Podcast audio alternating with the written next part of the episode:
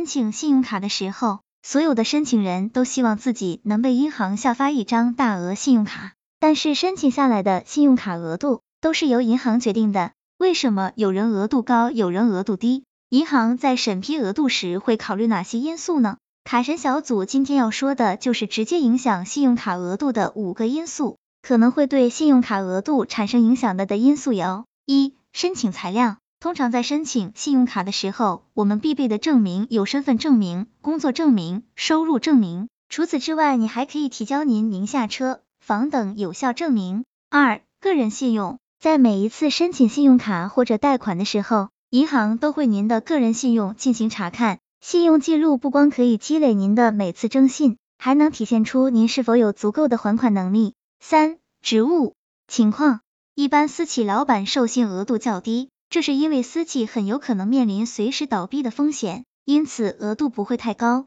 四、婚姻情况，往往已婚人士比未婚人士更加稳定，因此同等条件下，已婚申请人的信用卡额度就比未婚的要高。五、单位性质，银行在对您的申请资质进行查看的时候，也会着重查看您单位的情况。如果您是五百强企业，相信您的信用额度也会较高。如果你的信用卡初始额度比较低，也不要急着销卡，可以先按银行的喜好使用信用卡三到六个月。若额度确实不够用，可以向银行申请提额。卡神小组总结，在最后，卡神小组提醒一下要申卡的朋友们，在申请信用卡前，先去人行拉一份自己的征信报告，看下是否有逾期等相关不良情况。因为现在银行对逾期客户的拒卡率是非常高的。短期逾期可以先向银行做个说明，申请消除，这样再去申卡就会顺利很多。希望这个资料对朋友们有所帮助。